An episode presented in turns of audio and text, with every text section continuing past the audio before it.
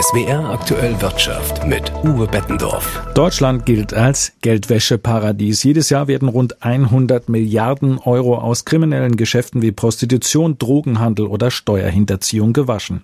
Das Prinzip funktioniert so, Kriminelle kaufen teure Luxusgüter oder Immobilien mit schmutzigem Bargeld und verkaufen sie anschließend weiter, um das Geld dem regulären Wirtschaftskreislauf wieder zuzuführen. Um das Problem einzudämmen, will Bundesinnenministerin Nancy Faeser eine Bargeld Bargeldobergrenze von 10.000 Euro einführen. Kritik an diesen Plänen kommt jetzt von Verbraucherschützern. Claudio Zeitz-Brandmeier, Finanzmarktexperte beim Verbraucherzentrale Bundesverband.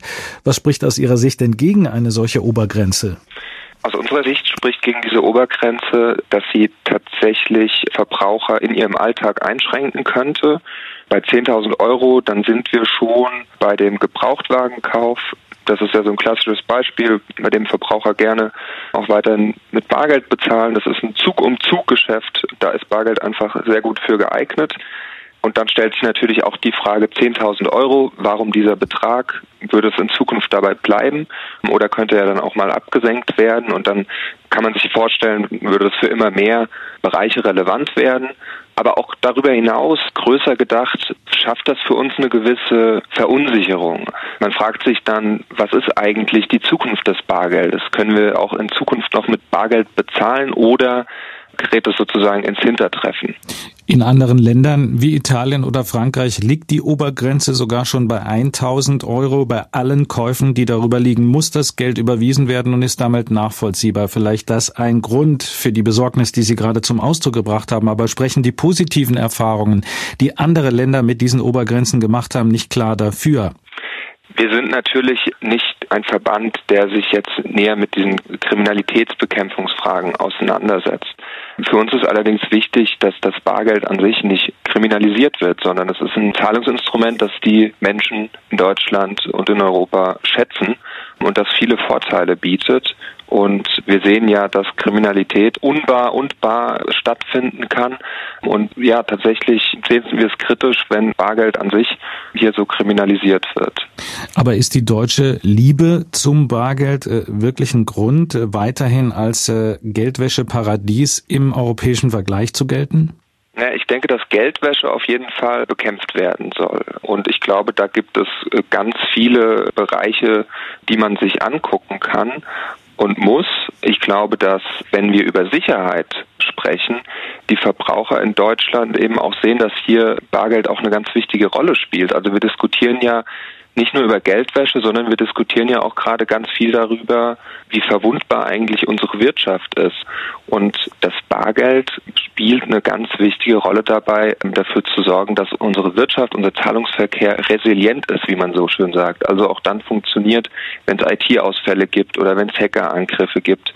Und deswegen ist so dieses Signal, was hiervon ausgeht, das Bargeld jetzt eher zu schwächen, das sehen wir skeptisch, sondern eigentlich sollte das Bargeld noch eine stärkere Rolle darin spielen, für Sicherheit zu sorgen. Jetzt sieht auch die EU-Kommission in dem deutschen Sonderweg ein Problem und will deshalb eine europäische Bargeldobergrenze einführen. Wird sich Deutschland diesem Druck nicht zwangsläufig irgendwann beugen müssen?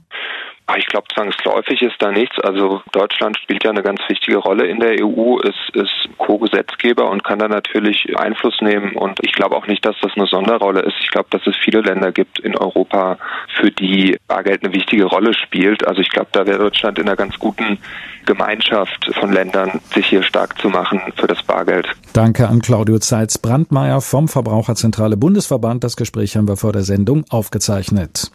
Millionen Menschen setzen bei der Immobilienfinanzierung auf einen Bausparvertrag. Dafür mussten sie bei vielen Bausparkassen in der Ansparphase eine jährliche Kontogebühr bezahlen.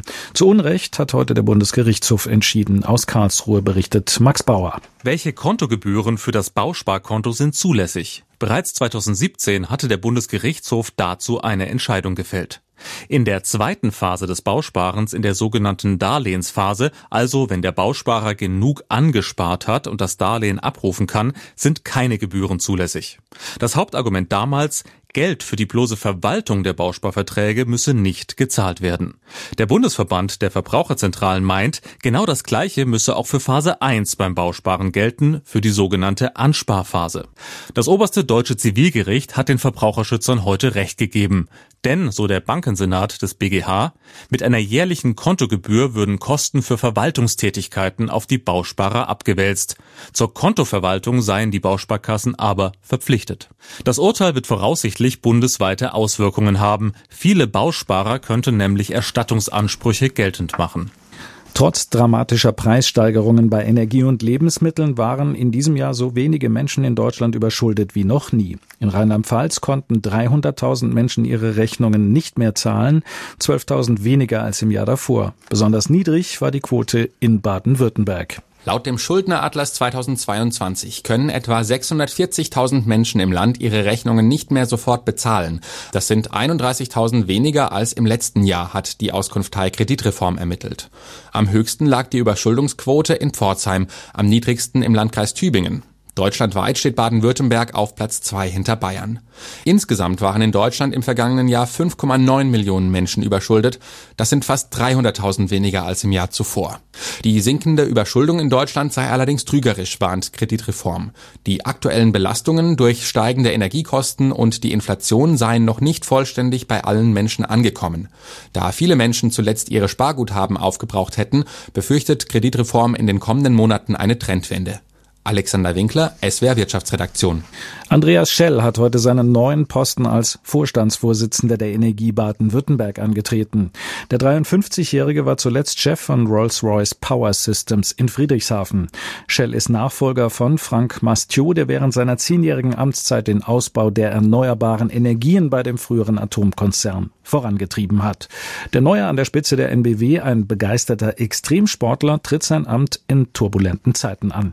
Rebecca Plies hat mit ihm über seine Ziele gesprochen.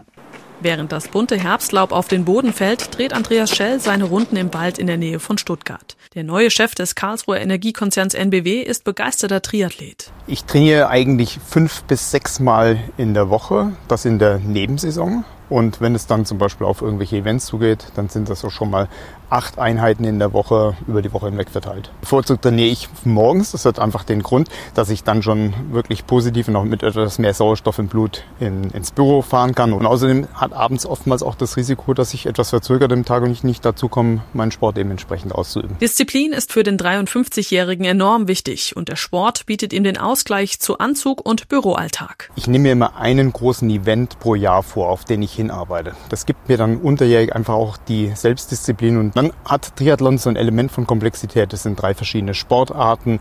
Das heißt, ich muss immer multidisziplinär unterwegs sein. Von da gibt es durchaus viele Gemeinsamkeiten zwischen dem Sport Triathlon und dem, mit dem ich beruflich mich beschäftige. In einem NBW-Konferenzraum wird der Einstand von Andreas Schell als neuer Chef vorbereitet. Mit seinem Team bespricht er den Start. Er will ein gutes Miteinander unter seinen 27.000 Mitarbeitern gestalten. Denn auf ihn und das Unternehmen warten große Herausforderungen. Das Jahr 2030 ist für viele Unternehmen, da ist die NBW keine Ausnahme, ein wichtiges Meilensteindatum für Transformationen. Und um dorthin zu kommen, brauchen wir eben auch heute Entscheidungen und müssen beginnen an vielen Stellen, damit wir beim Ausbau der Erneuerbaren und auch der Netze schneller vorankommen. Andreas Schell will Teil der Lösung sein und nicht Teil des Problems. Seit Jahren fährt er ein E-Auto. Sinnbild für die Energiewende, auch bei seinem neuen Arbeitgeber. Meine beiden Söhne sind für mich eine der ganz großen Motivationen, warum ich mich auch entschlossen habe, zur NBW zu wechseln. Energieversorgung, das hat für mich auch etwas mit Sorge tragen für die nächste Generation zu tun. Wir werden uns sicherlich irgendwann in der Zukunft einmal Fragen stellen müssen, warum wir, als wir mehr tun konnten, die Entscheidung nicht getroffen zu haben. Und aus dem Grund bin ich hier. Die Herausforderungen der Zukunft, nicht nur der Klimawandel, sondern auch die aktuelle Energiekrise, Themen, denen sich Andreas Schell mit Amtsantritt zu 100 Prozent widmen will. Aber nicht allein, denn für den 53-Jährigen zählt vor allem eins das Team. Und ich bin hochmotiviert. Wir haben bei der NBW ein ganzes Team. Das fängt mit dem Vorstandsteam an, das fängt mit den Kollegen in den verschiedenen Bereichen an. Und ich freue mich auf die Zusammenarbeit, sodass wir das Ganze als Team gemeinsam angehen können. Rebecca Please über den neuen Chef der NBW, Andreas Schell.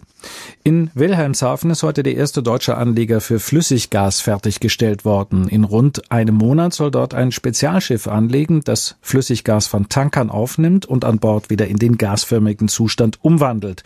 Das Gas fließt anschließend über den Anleger an Land und wird dann ins deutsche Netz eingespeist. Und damit zur Börse. Der DAX profitiert von Konjunkturdaten, die auf ein Abflauen der starken Inflation hindeuten. Unter anderem hat sich das Stimmungsbarometer des ZEW, des Zentrums für europäische für Wirtschaftsforschung aufgehellt. Das dürfte vor allem mit der Hoffnung auf einen baldigen Rückgang der Inflationsraten zusammenhängen, heißt es vom ZDW.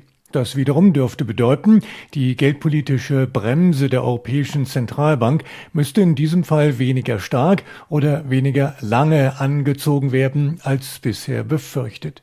Ähnliche Hoffnungen gibt es auch bezüglich der US-Notenbank nach neuen US-Erzeugerpreisen. Zuversicht verströmte außerdem weiterhin aus dem DAX der Chiphersteller Infineon. Die Aktien hatten gestern schon deutlich zugelegt, nachdem die Münchner ihre Ziele höher geschraubt hatten und der Bau eines neuen Werkes in Dresden angekündigt wurde. Heute nun hieß es ergänzend unter anderem, man habe keine Angst vor einem Abschwung bei der Chipnachfrage. Aktien von Infineon sind nochmal um fast drei Prozent gestiegen. Der DAX hat sich um ein halbes Prozent verbessert auf 14.378 Punkte. Jan Plate, ARD Börsenstudio.